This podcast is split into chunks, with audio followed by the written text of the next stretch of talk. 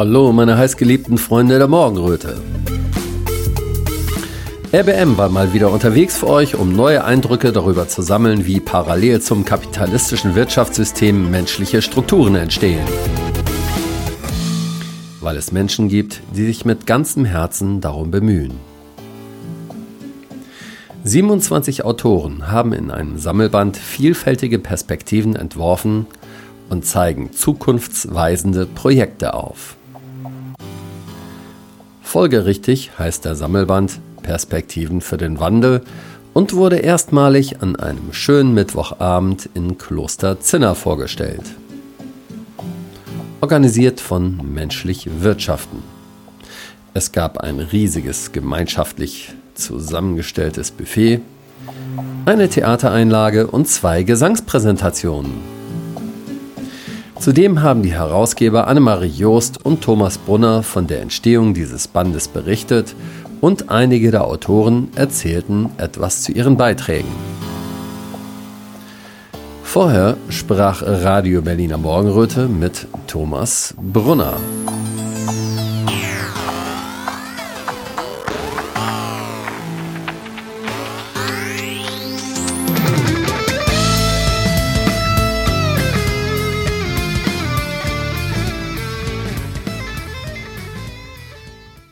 Radio Berliner Morgenröte hält sich auf vor einem warmen Kamin in Klosterzinner und sitzt hier zusammen mit Thomas Brunner. Thomas Brunner hat ein tolles Buch herausgegeben. Erstmal möchte ich mal wissen, mit wem ich es überhaupt zu tun habe. Bist du schon immer Buchherausgeber gewesen, Thomas?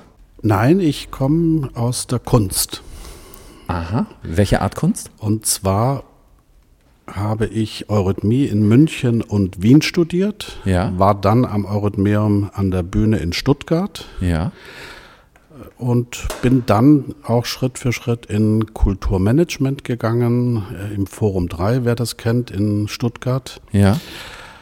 Das heißt, Veranstaltungen organisiert, insbesondere Konzerte, aber immer auch schon erweiternd Tagungen und äh, ja, künstlerische Festivals. Ja, du bist ja auch in historischen Dingen sehr belesen. Hast du Geschichtswissenschaften studiert oder sowas in der Richtung? Ja, aber nicht an der Uni, sondern durch viele Persönlichkeiten, denen ich begegnet bin. Unter anderem zum Beispiel meinem spanischen Großvater. Ja, ja. Ein Rechtsphilosoph, ja.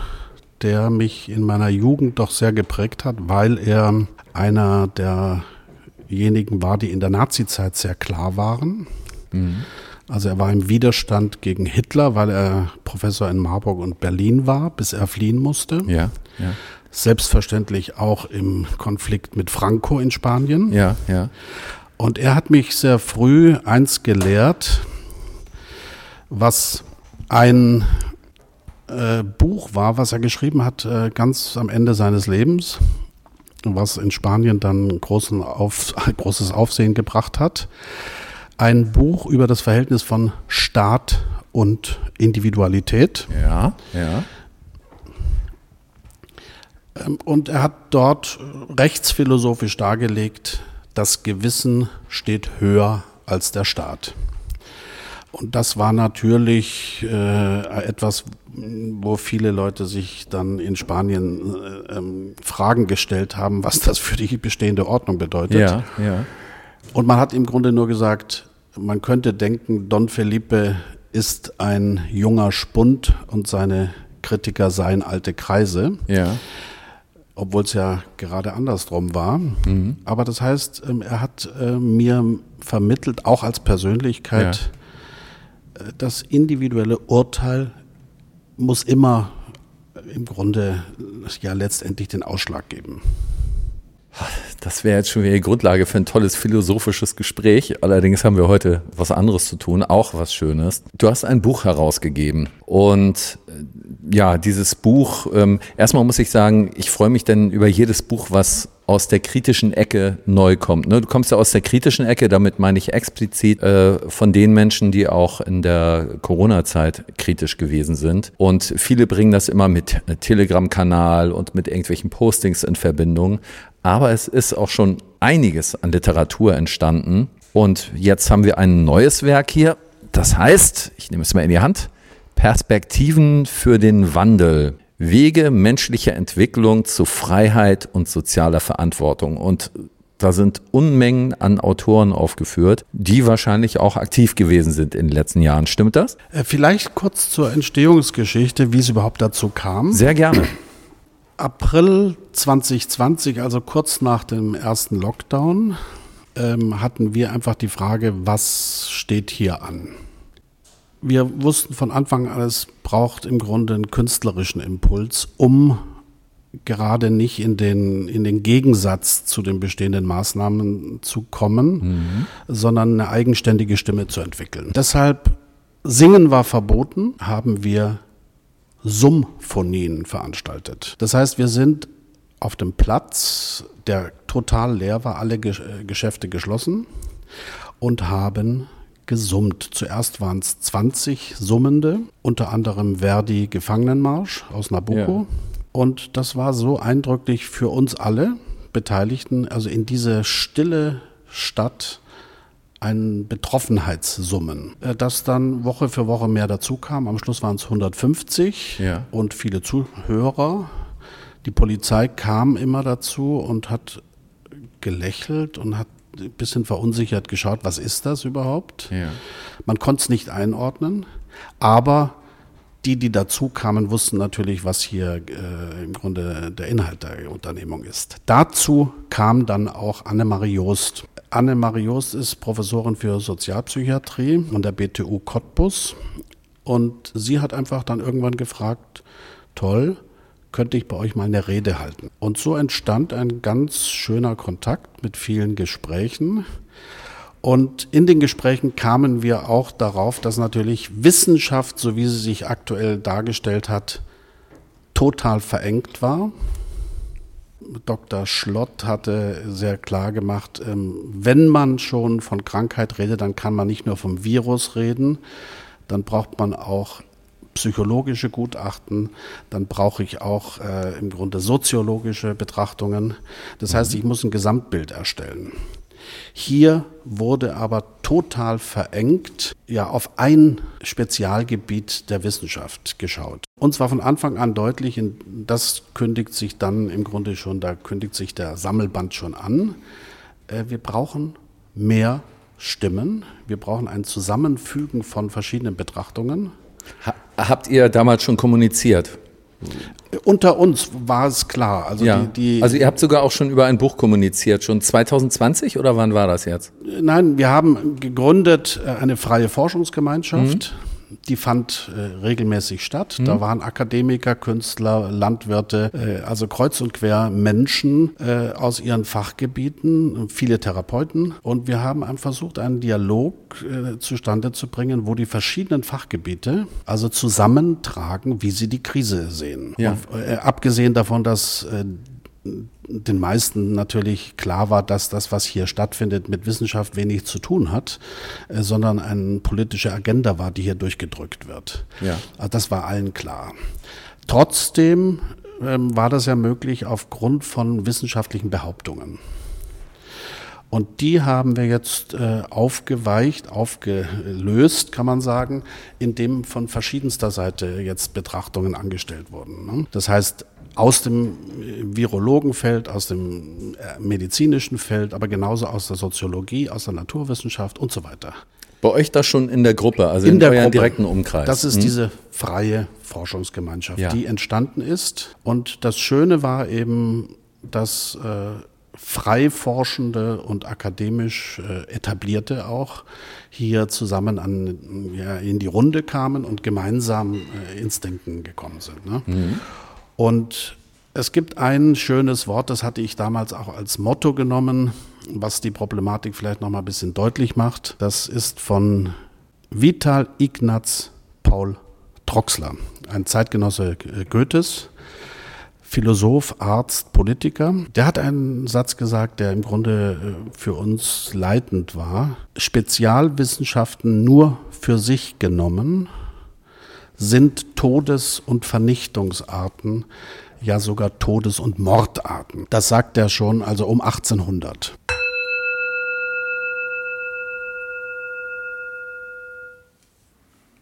Liebe Hinhörer, Sicher ist euch bewusst, dass freie Medien wie zum Beispiel Radio Berliner Morgenröte nicht von der GEZ profitieren und ganz auf eure wohlmeinenden Spenden angewiesen sind. Wenn euch also gefällt, was euch bei RBM serviert wird, freuen wir uns über einen kleinen Anerkennungsbeitrag. Zahlungsmöglichkeiten gibt es am Fuße unserer Webseite. Danke, dass ihr mitmacht.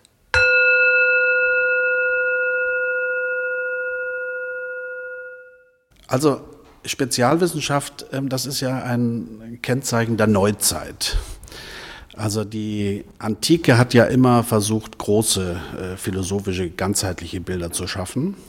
Und man kann sagen, ähm, im Grunde erst ab 1600 beginnt die moderne Naturwissenschaft, die ja dann besonders für die technische Entwicklung sehr, sehr effektiv geworden ist, beginnt sich zu spezialisieren. Und diese Spezialisierung führt dazu, dass also im Grunde der eine ins Elektromagnetische äh, hineinarbeitet, der andere forscht ähm, gewisse Moleküle und so weiter und so fort. Das heißt, es entstehen Spezialwissenschaften, die Wissenschaften trennen sich.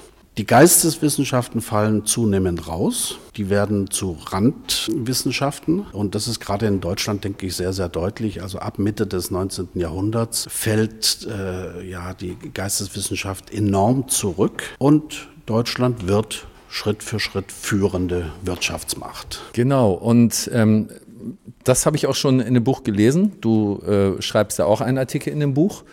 Und ähm, da ist mir das auch bewusst geworden, was für Folgen das hat und dass das noch in letztendlich sogar in der Corona-Zeit noch Folgen hatte. Ne? Also wenn man da den Bogen mal schlägt, deutet es ja ähm, Damals äh, hat man immer mehr auf das Materialistische geguckt, wenn man sich mit Wissenschaft äh, befasst hat und nicht mehr auf das Spirituelle zum Beispiel, was ja auch mit auf das Geistige, was mit Wissenschaft zu tun hat. Man hat es getrennt, das andere war einfach lukrativer, das war stärker und äh, dann wurde irgendwann gesagt, nur noch dieses Materielle ist Wissenschaft. Also Wissenschaft ist instrumentalisiert worden um da Geld draus zu schöpfen und Fortschritt draus zu machen. Ne? Wenn man das mal so zusammenfassen kann. Ist das richtig so?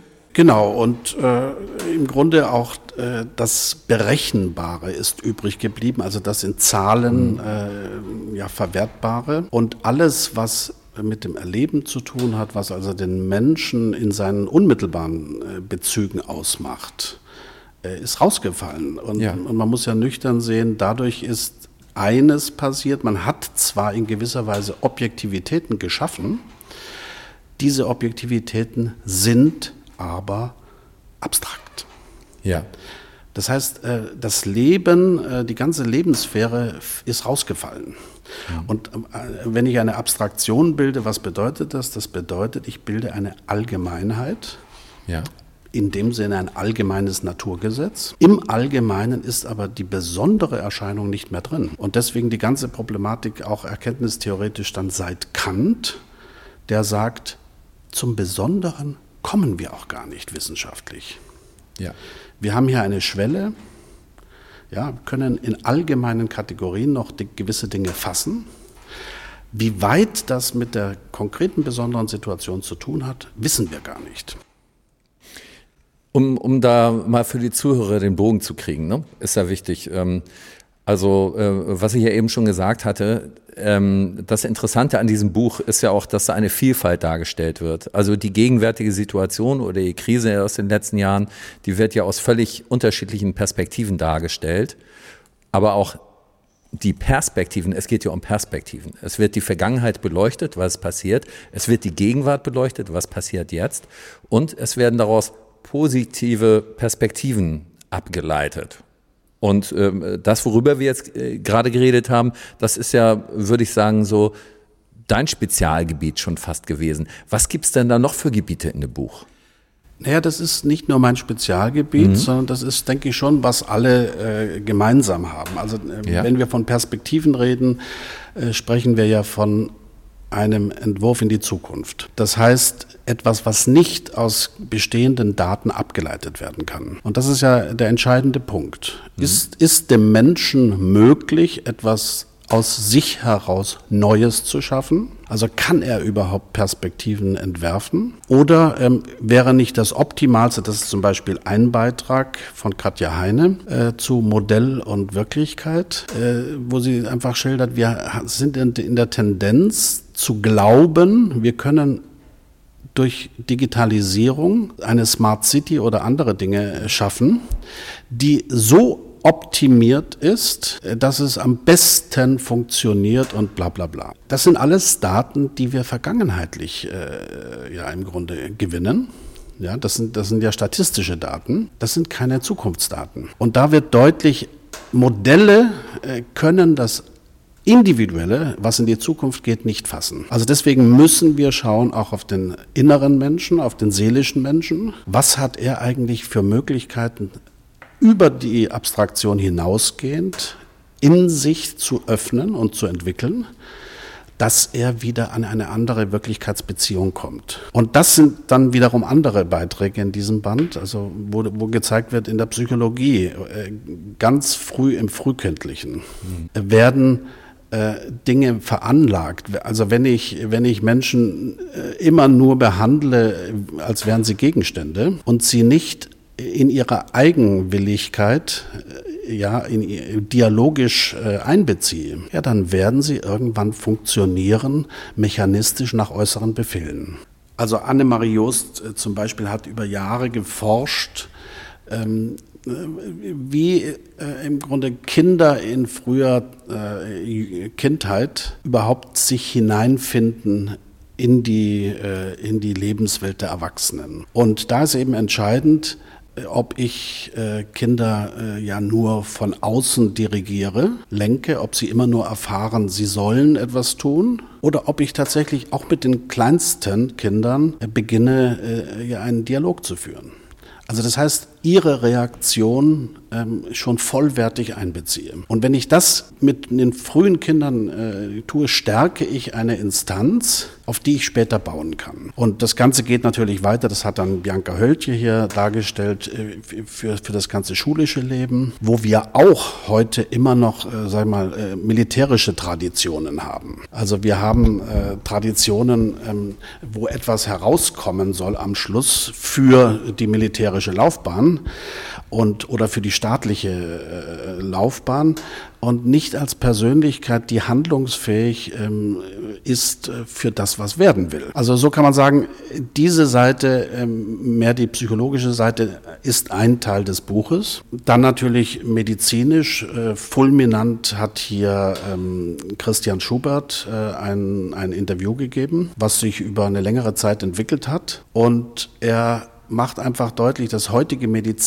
Medizinstudium führt zum Arzt als Befehlsempfänger. Die Art, wie der Student schon lernen muss, Dinge abfragbar im Grunde äh, ja nachvollziehen muss, ähm, führt dazu, dass er irgendwann wirklich auch alles macht. Und da äh, großartiger Entwurf, also es ist sehr, sehr, ich denke mal auch wirklich eine große Zukunftsperspektive. Äh, Christian Schubert sagt, ähm, wir brauchen erst einmal ein Studium Generale. Das heißt, ein umfassendes Öffnen wieder des äh, Medizinstudiums, von Philosophie bis Kunst, äh, bis Landwirtschaft meinetwegen, damit äh, der Student, der heute schon verschult ins Studium kommt, in drei Jahren, sagt er, er wieder sich erinnert, was es überhaupt heißt, Mensch zu sein. Erst wenn diese Erinnerung geweckt ist, können wir an die faktischen, äh, ja, naturwissenschaftlichen Dinge gehen. Und er sagt, die lernt man auch relativ schnell. Das andere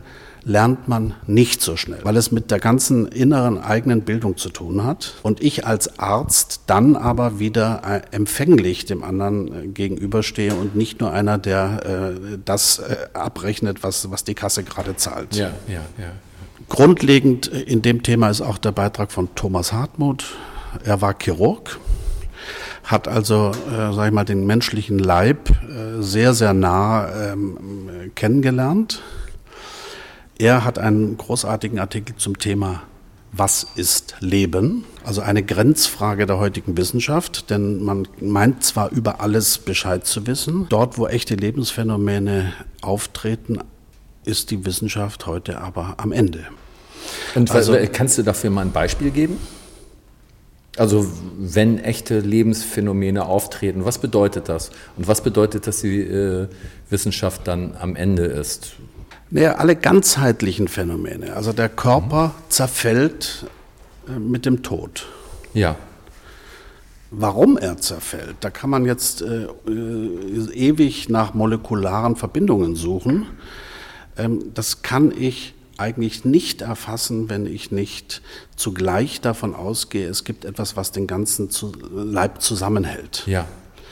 Das heißt, es muss einen Lebensorganismus geben, der anders funktioniert als ähm, der reine äh, kausale Körper. Die rein kausale Ebene, die ist auf Zerfall angelegt. Hier habe ich permanente Erneuerung. Der Mensch schläft, kommt erneuert äh, bis in die Organstrukturen äh, am Tag wieder zurück. Also das sind ja einfach erstmal Phänomene. Tag, Nacht, äh, warum braucht der Mensch das überhaupt?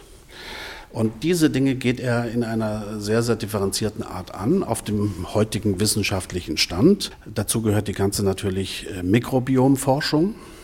Also das heißt, äh, jeder Mensch hat ein individuelles äh, Immunsystem. Deshalb kann ich auch nicht das Gleiche verordnen, egal bei welcher Krankheit, sondern ich habe einen individuell reagierenden Organismus. Also das sind so medizinische Felder. Spannend auch zum Beispiel Frau Teuchert-Not. Äh, Frau Teuchert-Not war Neurobiologin, hat ein Institut lange Jahre in Bielefeld geleitet und sie macht in einer sehr, sehr radikalen Weise deutlich, dass frühe ja, Digitalisierung ist im, im, im Jugendalter äh, tatsächlich die noch sich bildende Gehirnstruktur in einer Weise ja, beeinträchtigen und, und prägen, dass der Mensch in gewisser Weise Muster annimmt, in denen er zwar dann handeln kann, die aber wie äh, parallel geschaltet sind zur eigentlichen Lebenswirklichkeit. Also man kann damit ich muss jetzt gerade an meinen Sohn denken, tut mir leid, dann macht man sich immer sofort Sorgen, sobald er ein Handy in die Hand nimmt. Ne? Er ist ein smarter Junge und kann auch ähm, er hat sich äh, zum Beispiel auch viel Sachen aus dem Internet, aus YouTube, ne, kann sämtliche Länder auswendig oder kennt sämtliche Fußballvereine, wer da gekauft wurde und verkauft wurde. Ne. Das äh, bewundert man natürlich erstmal, wenn er das so abspult. Aber das ist trotzdem gar nicht wirklich mit seiner eigentlichen Natur verbunden. Das ist, äh, ich habe auch immer das Gefühl, das läuft auf so einer parallelen Linie irgendwie ab, der mit dem Mensch, die mit dem Menschsein an sich gar nichts zu tun hat. Ne? Ist das damit so gemeint? Ja, das Ganze hängt ja dann auch mit Hormonausschüttungen zusammen. Mhm. Das heißt, dass gewisse Kreisläufe sich stellen und wieder regeneriert werden wollen, also einstellen äh, und ich innerlich äh, ein Bedürfnis habe, gewisse Erfahrungen im virtuellen wieder zu haben. Äh, gewisse, gewisse, äh, das sind alles schon Abkopplungsphänomene. Ja. Ich bin dann in Bezug, Bezug auf gewisse Lebensereignisse Wahrnehmungen, wo andere äh, noch er, erbeben und, äh, und innerlich, äh, innerlich entzückt sind, vielleicht. Äh, ich bin äh, wie, wie lethargisch. Ähm, das heißt, ich bekomme gewisse Dinge gar nicht mehr mit. Und alles ist natürlich eine Frage der Dosis, aber es geht natürlich äh, bei der Kritik von Frau Teuchert-Not insbesondere darum, die systematisierte Digitalisierung. Das macht in anderer Art auch zum Beispiel der Volker Wetzk deutlich, der ist Ingenieur. Und er macht äh, deutlich, die äh, schwarze Tafel äh, in der Universität oder wo auch immer ist etwas anderes, als wenn fertige Programme ähm, einfach abgespult werden auf, ein, auf einer digitalen Wand. Ähm, das heißt, ähm, ich bin anders beteiligt, wenn einer in den Kreativprozess vor Ort eintritt also für die konkrete Fragestellung, für die konkrete Situation etwas zu entwickeln versucht, als wenn das Programm gegen alle äh, Verschlafenheit einfach durchgezogen wird und als reine Information wie, wie runterrasselt. Man sieht sofort, hier fehlt ein dialogisches. Und dieses Dialogische, äh, sagt er, ist unabdingbar. Denn wir wollen ja nicht, das ist so ein bisschen so sein, sein Schlussgedanke, wir wollen ja nicht irgendwelche Angestellten, äh, Soldaten im Grunde erzeugen, äh, sondern wir wollen Persönlichkeiten äh, bilden, auch im Ingenieurstudium, die letztendlich verantwortlich in die Welt gehen und in der Welt nach, nach Lösungen äh, ja vor Ort suchen. Ja. Und das ist eine ganz andere Geste, als wenn ich, äh, ja, sag ich mal, Muster habe, die jetzt der Welt aufgezwungen werden. Was gibt es sonst noch so für Lösungsansätze in dem Buch? Auch Erfahrungsberichte. Ähm, ein ganz interessantes ist, was Anja Panse und Anna Keil einbringen. Mhm. Die waren gut etabliert im staatlichen Theaterbetrieb. Also Anna Keil war äh, an der Bühne in Leipzig hat also an der großen Bühne viel gespielt, hat auch Jugendausbildung betrieben. Und mit Corona haben die dann gemerkt, oh, wie diese Impfkampagne jetzt hier auch durchgedrückt wird. Ähm, da ist eine Grenze erreicht. Aber sie beschreiben einfach, wie der staatliche Kulturbetrieb im Grunde ja wie eine Maschine rollt und weil man ein gewisses Gehalt hat, kann man sagen, ja, das, das mache ich mit und ich, ich, so, man, man, man verkauft seine Kreativität. Aber im Grunde laugt es auch aus. Und das war also jetzt nicht nur Corona, sondern im Grunde die Tendenz, dass hier der ganze, ähm, dass das Theater zunehmend zu einer, einer ungeheuren Produktionsmaschine geworden ist. Ich meine, was viele nicht wissen, ist 1933 ähm, ist Max Reinhardt emigriert. Max Reinhardt Jude damals, aber einer der größten Theatermacher Europas. Und er hat eine Rede gehalten, 33. Und dort stellt er dar, warum er nie einen Pfennig Staatsgeld genommen hat. Und das wissen viele nicht mehr, dass wir seit 33 im Grunde diese Verstaatlichung der Theater haben. Dass es viel mehr freie Theater gab. Also alle zehn Theater, auch äh, die Salzburger Festspiele, waren frei. Ja. So, und jetzt Anna Keil und Anja Panse, die sind jetzt raus. Ach, da kommen wir hier Parallelen. Also man soll ja nicht vergleichen oder man soll nicht gleichsetzen. Aber ich glaube, jeder weiß jetzt, jeder versteht sofort, was gemeint ist, was damals passiert ist und was auch heute wieder passiert. Ne? Und da einfach äh, trotzdem sehr, sehr schön, wie Sie jetzt Ihren Erfahrungsbericht hier eingebracht mhm. haben. Erstmal ist es, jetzt bist du draußen, okay, wo können wir Anträge stellen, damit wir weiterarbeiten können? Also erste Stufe sozusagen der Selbstständigwerdung Anträge. Beide zeigen auf, wie das tatsächlich nur der Anfang war. Je mehr sie ins freie Arbeiten gekommen sind, umso mehr haben sie realisiert, das Entscheidende ist nicht, nicht, dass wir Geld haben zu arbeiten, sondern das Entscheidende ist, sind wir in Beziehung? Also egal wo, ob das im Wohnzimmer von gewissen Menschen ist, die uns einladen. Also das heißt, sind wir in Beziehung mit der Gesellschaft? Unmittelbar. Oder denken wir uns was aus und spielen etwas für, eine vorgestellte, für ein vorgestelltes Publikum. Also das mit dem Geld und äh, Geld ist ja direkt verbunden auch vielleicht auch mit Sicherheit, mit so einem Sicherheitsdenken und das ist wiederum verbunden mit dieser Maschine, von der wir reden. Ne? Also ich finde, das Thema zieht sich die ganze Zeit durch äh, von der Maschine und Produktion Richtig. und Geld und das nimmt man ja teilweise noch mit. Man hat ja seine Existenzängste und die kommen ja gerade besonders hoch, wenn man sich aus diesem in Anführungsstrichen sicheren System löst. Und da ist man jetzt konfrontiert mit. Und deswegen fand ich das eben sehr spannend, was du gesagt hast. Ich glaube, das ist ganz elementar, gerade wenn man als Künstler sich frei machen will, dann wird man mit dieser Frage konfrontiert. Und das finde ich sehr wichtig, was du da sagst. Womit wir im Grunde schon wieder beim nächsten Beitrag sind, ja. von Sabine Langer und Heidi Herbig. Die haben ja dieses großartige Projekt gestartet, was mittlerweile eine Genossenschaft ist, menschlich wirtschaften. Ich habe äh, Sabine Langer äh, gleich am Anfang der Begegnung gesagt, das erinnert mich an Josef Beuys. Beuys wurde einmal von seinen Studenten gefragt, warum lächelt die Mona Lisa? Und Beuys hat geantwortet, weil sie mehr weiß als Leonardo. Und genauso kommt mir es vor bei menschlich Wirtschaften. Das ist so groß, die Intuition.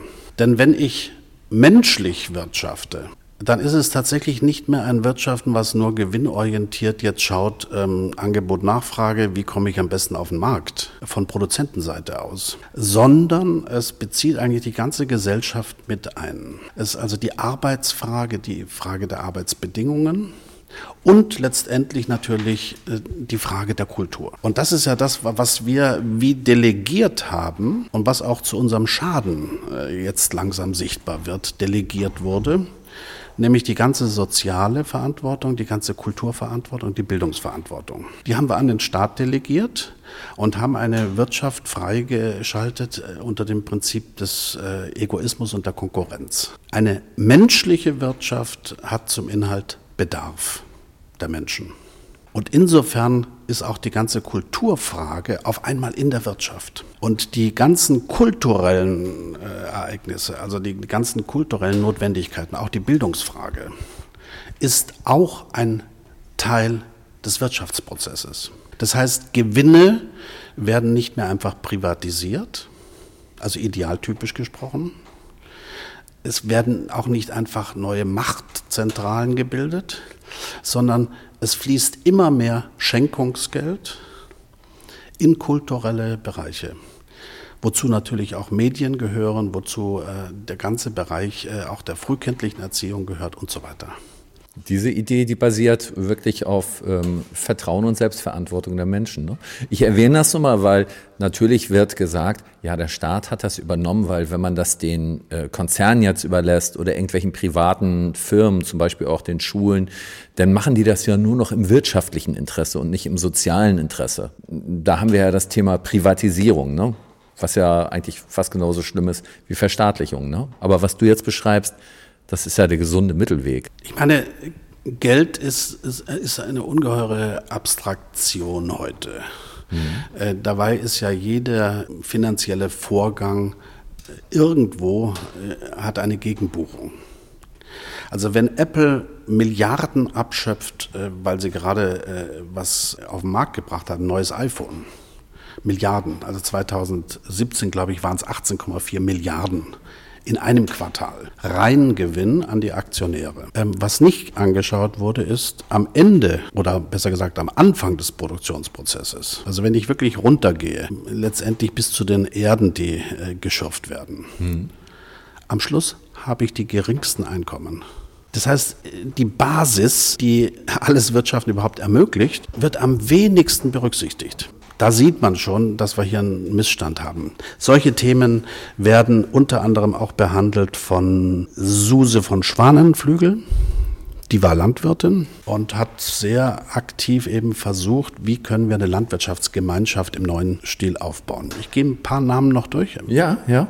Ähnlich Jacques Hillemer, ein niederländischer Aktivist, der also sehr, sehr auf Selbstermächtigung auch hinarbeitet. Also wir müssen die ganzen Kapitalbildungsprozesse der Gesellschaft verstehen, dass wir handlungsfähig werden. Großartig auch der Beitrag von Bastian Barocker, der 10.000 Jahre zurückgeht und sagt, liebe Leute, das ist auch ein bisschen eine, Verengung, die hier so kontinuierlich stattgefunden hat. Wir müssen wieder an den größeren Zusammenhängen anknüpfen. Gerald Brey ist ein Anwalt aus der Schweiz, der nochmal angeht, die ganze Problematik WHO und hier sichtbar macht, liebe Leute, das ist keine Perspektive. Äh, das führt ins Gegenteil. Das führt in eine Überregulierung der Gesellschaft. Aber eben auch Wege zeigt.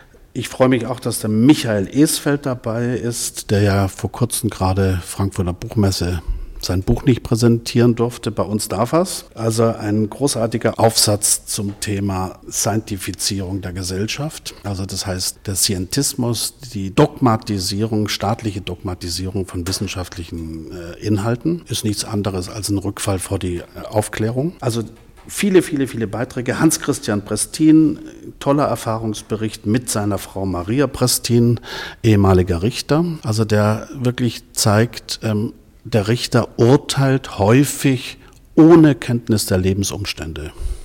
Also jetzt sehr verkürzt gesagt. Ne? Und dass das tatsächlich die wesentliche Seite ist des äh, Richterns, dass er überhaupt äh, ja ein, eine Situation herstellt, wo überhaupt ähm, ja ein Urteil gebildet werden kann. Bertrand Stern ist ja ein alter Bekannter, Freiheitskämpfer, auch ein sehr schöner Text. Karen Swassian, mhm. ein armenischer Philosoph, der nochmal ganz radikal äh, das moderne Subjekt angeht und analysiert. Das ist ein bisschen auch ein etwas schwergängiger philosophischer Text, aber ich, denke, der Gewinn solcher Texte ist, dass ich ähm, ja das Problem direkt angehe, was ja äh, die Ursache eigentlich der ganzen großen Probleme ist. Also wenn das Subjekt sich zu klein versteht, dann äh, wird es nicht handlungsfähig. Jetzt sind wir fast komplett durch. Die Clara Steinkellner hat einen schönen Schlusspunkt geschrieben, das hast du, glaube ich, gelesen. Ne? Ja, den Brief an Elon Musk. Er hat mich sehr berührt, muss ich sagen. Es ist ein sehr persönlicher Brief. Man kann sich kaum vorstellen, dass er ihn liest. er ist auch schwer einzuschätzen, der Elon Musk. Ja, Viele ja, sagen ja auch, ja. der ist nur so da eingesetzt worden, damit die so tun, als ob die gegeneinander sind, aber eigentlich sind die alle füreinander. Aber wissen tun wir überhaupt nichts über diese Gestalten. Corinna Gleide, auch ein Interview über ihren Lebens- und Bildungsweg, die mehr aus dem Politischen kommt und dann tatsächlich bei der anthroposophischen Meditation gelandet ist. Jens Göken stellt sehr kompakt, man nennt soziale Dreigliederung nach Rudolf Steiner, also die drei Bereiche der Gesellschaft, Wirtschaft, Recht und äh, Kultur, Geistesleben, wo eben sehr verkürzt gesagt die drei Be äh, Begriffe der französischen Revolution, Brüderlichkeit im Wirtschaften, Gleichheit im Recht und für das Kultur- und Bildungsleben der Freiheitsbegriff äh, ja leit, leitend sind. Andreas Laudert hat einen ganz subtilen Bericht aus der Erfahrung mit Schülern gegeben, wie er also mit Schülern äh, im Dialog ist, im Unter, in einer Unterrichtssituation und wie er dort zeigt, ähm, wie ich Worte äh, bilde und äh, in, in, in welchem Raum ich sie bilde. Mhm dass das letztendlich sehr entscheidend ist für, für das, wie, äh, ja, wie, wie, wie kann hier ein, ein, ein ja, produktiver Prozess daraus werden oder wie verengt erlebe ich das. Ich glaube, wir sind jetzt einmal durch Salvatore La Vecchia, äh, den gibt's auch noch, dann haben wir, glaube ich, 27. Also als ich die Liste gesehen habe, ich habe gedacht, hoffentlich will er die jetzt nicht alle durchgehen. Aber das hat gut geklappt auf die Art und Weise, wie wir es gemacht haben, weil... Der letzte ähm, Satz, den lese ich. Ja, und dennoch was Zusammenfassendes über das Buch, über die Struktur des Buches vielleicht. Salvatore La Vecchia, letzter Satz. Ich bin frei. also eine Darlegung dessen, ähm, wir, wir sind verstrickt in Vorstellungen, in Befindlichkeiten, in viele andere Dinge. Ich kann aber denkend an einen Punkt kommen, wo die Welt wieder neu beginnt. Und das könnten diese Gedanken sein, die du jetzt eben geäußert hast. Ne? Ich bin frei. Manchmal ist die Schönheit einfach im Schlichten. Und wenn man diese Worte sagt und wenn man sie meint und spürt auch in dem Moment, dann können die eine unheimliche Kraft haben und Überzeugung. Mhm. Ja, ich wollte nur noch mal erwähnen, dass wir hier sind, weil heute auch eine Buchvorstellung ja auch stattfinden wird. Ne? Da sind auch mehrere der Autoren hier in Zinner. Genau. Und das soll jetzt äh, deutschlandweit so weitergehen. Es sind Dinge in Bochum geplant, in Stuttgart und in, an verschiedenen anderen Orten, wo immer Autoren, die ja bundesweit verankert sind, dazukommen und wo es dann jeweils Prozesse geben darf, daran anschließend. Und wenn man das gesamte Anliegen äh, noch einmal hineinnimmt, äh, mir ist, denke ich, wesentlich, wir haben kein Buch geschrieben hier, mit den Lösungen oder der Lösung, sondern immer mehr sind es individuelle Menschen, deren Anerkennungsverhältnisse untereinander äh, das Neue ermöglichen. Also wir sind alle lernend im Prozess, dass das Neue eben nicht mehr ausgedacht werden kann. Das ist fast ein bisschen abstrakt ausgedrückt. Also es ist so, im Englischen sagt man, I can feel you. Irgendwo spüre ich die Wahrheit da drin. Aber da würde ich dich doch bitten, kannst du noch mal etwas genauer sagen, wie du das meinst? Dass das Neue nicht mehr ausgedacht werden kann? Oder? Ja, ich meine, in dem Moment, wo ich etwas wieder allgemein ausdenke, das können die besten Absichten sein, ja, habe ich wieder eine Allgemeinheit im Raum, die wieder umgesetzt werden muss. Ja, über welchen Hebel mache ich das? Etwas anderes ist es, ich gehe ins Leben einem anderen Menschen gegenüber ja. und suche tatsächlich äh, eine Beziehung zu bilden, dass das konkret Mögliche hier ja sich ideell entfalten kann. Ja, also eine gewisse Offenheit haben, sich ins Leben reinspüren und nicht alles planen und wie das Leben ist halt keine Excel-Tabelle, ne? So wie manche Coaches das auch früher gemacht haben. Setz dir ein Ziel, welche Zwischenschritte willst du erreichen, so all diese Dinge. Ähm, habe ich mich nie wohl mitgefühlt. Ich hatte auch mal ein Coaching gemacht und da hatte ich instinktiv Widerwillen gegen.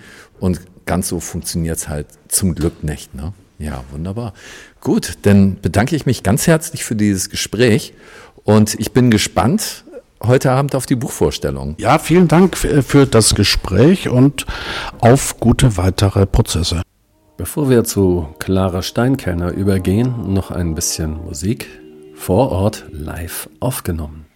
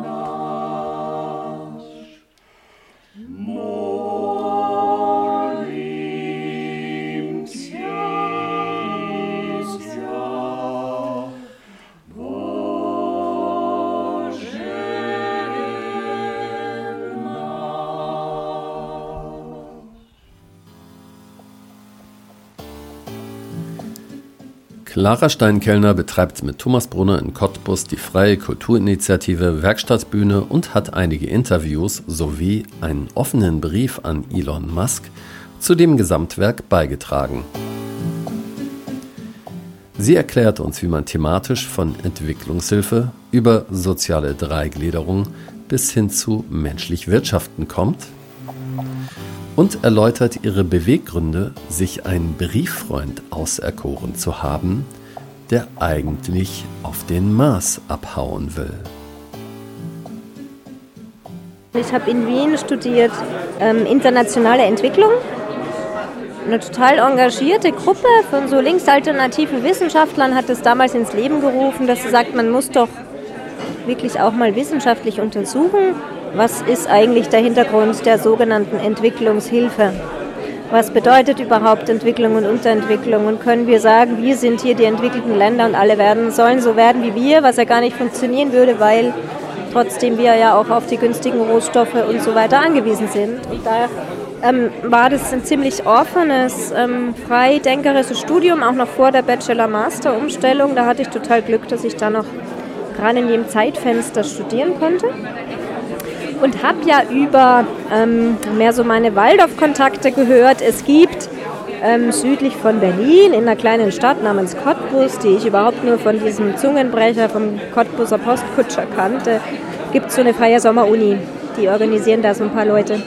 Und da bin ich während meines Studiums auch mal hingefahren und bin da auch so ein bisschen hängen geblieben ähm, und hatte dann kennengelernt alternative Ansätze, die soziale Dreigliederung, habe zum ersten Mal gehört, dass eigentlich die Schulpflicht ziemlich doof ist, dass man das auch anders machen könnte.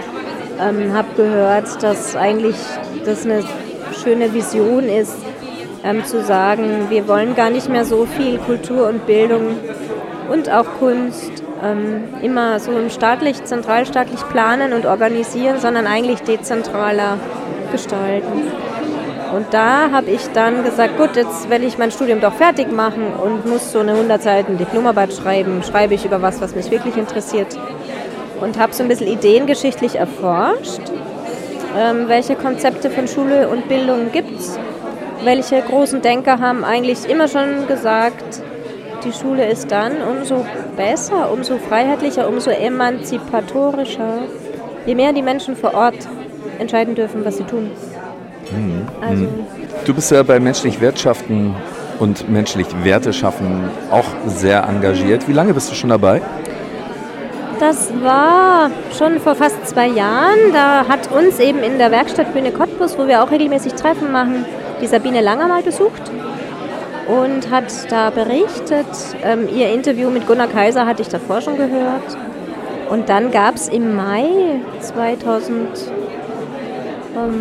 2022, ja, ähm, ein super schönes Treffen in Leipzig da, im Mendelssohn-Haus mitten in der Stadt. Da waren die Heidi Herbig und die Sabine da und ich bin mit Thomas da gekommen und per Cottbus und Thomas hat auch einen Vortrag gemacht. Und da ist eigentlich wirklich so eine Zusammenarbeit und Freundschaft entstanden.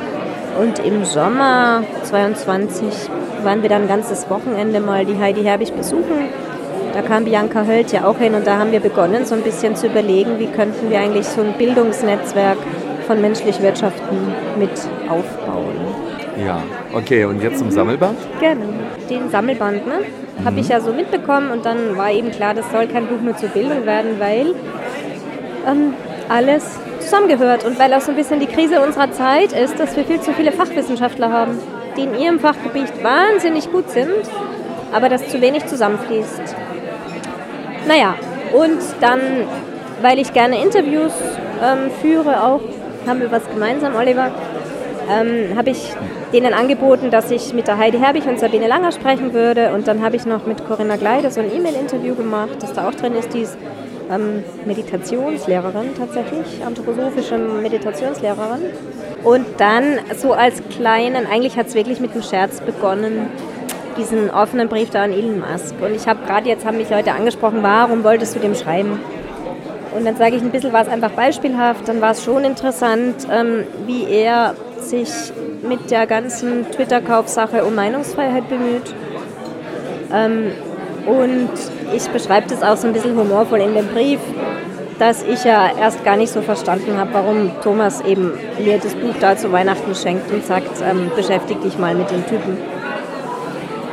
Und es war für mich ein irre intensiver Prozess, weil ich ja auch fragte, was, was befähigt mich dazu, eine kleine weiß ich nicht, ähm, Lehrerin, die da verschiedene Projekte macht, jetzt da an den großen Big Player in Musk zu schreiben. Ähm, und es hat echt gedauert, bis ich in mir den Punkt gefunden habe, wo ich dachte, nee, jetzt kannst du es einfach mal wagen. Also es war auch für mich ein totaler Prozess. Natürlich ist er ja nicht nur für ihn geschrieben, sondern auch für all die anderen, die den lesen. Ja.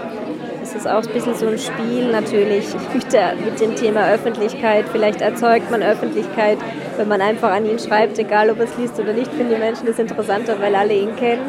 Und umgekehrt, vielleicht liest du den Brief eher, wenn der schon veröffentlicht ist. Ich habe ja auch Friedrich Schiller genannt. Wir sind ja so ein bisschen auch ähm, deutsche Idealismus-Fans, ja, die mhm. sagen, das sind nicht nur alte weiße Männer, Goethe und Schiller, sondern die sind ziemlich kreativ und können mit ihren grundlegenden Gedanken eigentlich uns heute noch gewaltig inspirieren ähm, vor allem Schiller in seinem Ansatz, wie entwickeln wir Gesellschaft weiter, nämlich nicht durch Politik und Macht. Also ich denke mir eine Idee aus und versuche an die Macht zu kommen, um die dann durchzusetzen, sondern durch einen ästhetischen Prozess. Das heißt, ich gehe mit der Welt in Wahrnehmung. Ich, ich komme in ein Spiel. Ähm, ich merke, dass Dinge resonieren. Ich erlebe mich selbst als mit Schöpfer, Mitgestalter einer zukünftigen Gesellschaft. Um so Dinge geht es da. Ja. In dem Brief, ne? Mhm. Ja, das war ja nochmal sagen. Ist, äh, ist letztendlich eine kreative Idee. Also äh, jetzt, ob er ihn liest oder nicht. Aber ähm, das aktiviert ja jetzt etwas in einen. Jeder könnte es ja jetzt übernehmen und für sich sagen, mh, hm, ich würde jetzt gern mal einen Brief an ähm, äh, an den Bundespräsidenten, an den Bundeskanzler, an eine Außenministerin oder so. Einfach mal, ich will mal einen Brief an den schreiben. Äh, das macht ja schon was mit einem selber, wenn man diesen Brief schreibt. Und das ist ein kreativer Prozess. Das ist Teil äh, gesellschaftlicher Auseinandersetzung auch. Ja, ja. ja, Schöne Idee. Ja, und vielleicht als Schlusssatz dazu noch, natürlich ist es auch beispielhaft, die soziale Dreigliederung wird sich ja umso besser ähm, entwickeln können, je besser die Kulturschaffenden und Pädagogen und Künstler mit den Unternehmern ins Gespräch kommen. Hm. Also insofern ist mein Brief, das ich als ähm, Pädagogin, Sozialwissenschaftlerin ähm, schreibe an einen Unternehmer, der einfach ähm, mit verschiedensten Dingen und großem Ehrgeiz hier Riesensummen verdient hat, ist ja auch schon beispielhaft einfach ein Dialog und es geht ja gar nicht darum, ähm, dass ich jetzt Geld will für meine Projekte, sondern dass ich mir von diesem Dialog was verspreche. Beispielhaft, also dass, dass wir das Vertrauen haben, dass die Neugestaltung auch dezentral von unten gestaltet werden kann und wir nicht alles nur über Expertenteams und ähm, Programme von oben immer da die Veränderung denken. Anja Panse, Anna Keil und Annegret Enderle sind das Künstlertrio AAA. Sie erforschen historische Zusammenhänge, um Verbindungslinien ins Heute zu ziehen, Handlungsalternativen zu entwerfen und neue Lebensmodelle auszuprobieren. An diesem wunderschönen Abend im Kloster Zinner zeigten sie uns Auszüge aus ihrem genialen Clownsspiel Peace Food oder die letzte Suppe. Hier ein paar kleine Auszüge. Alles weitere könnt ihr euch in der Brotfabrik ansehen.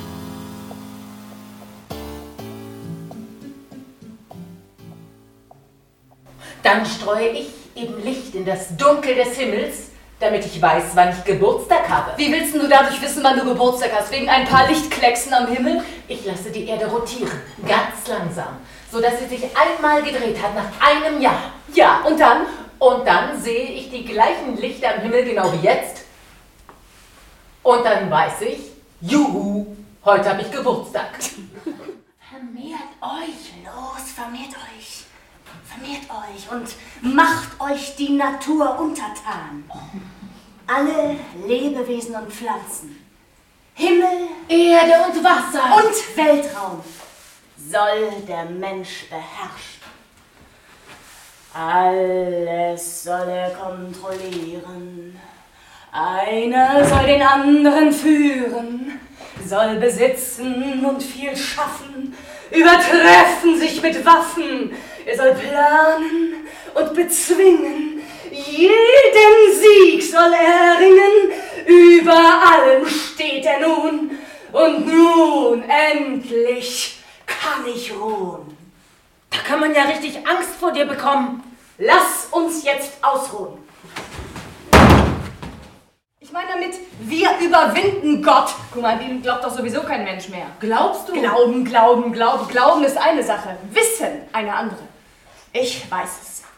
Ja, du nicht, weil du blöd bist. Nicht Glauben ist unsere Basis, sondern Vernunft und Logik. Ich glaube. Mal, hör auf, hör auf! Hör auf mit diesem ewigen Glaubensgefasel. Das verstopft meine Gehörgänge. Feuer!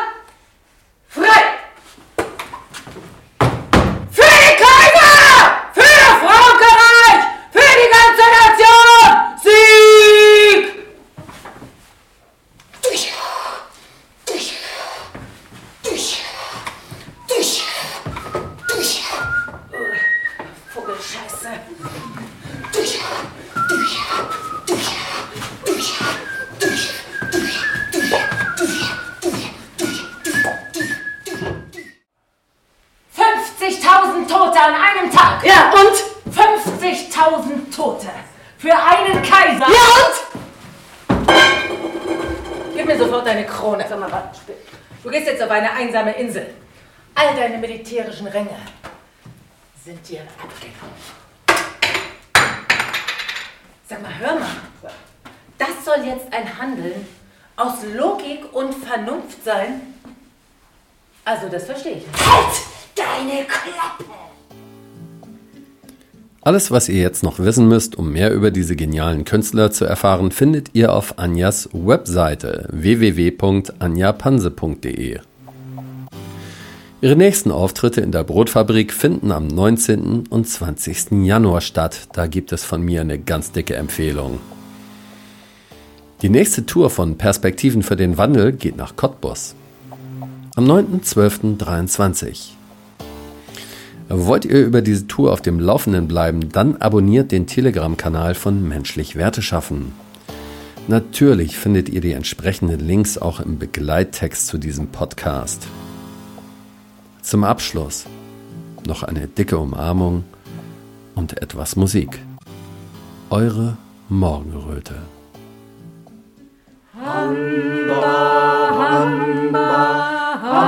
Das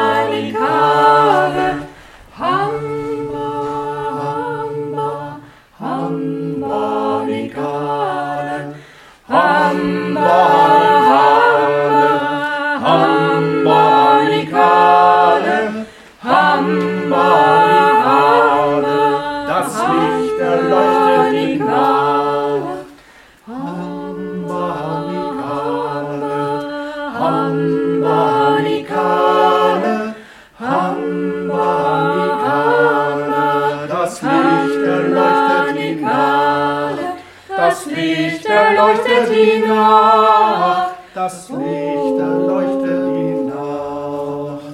Das Licht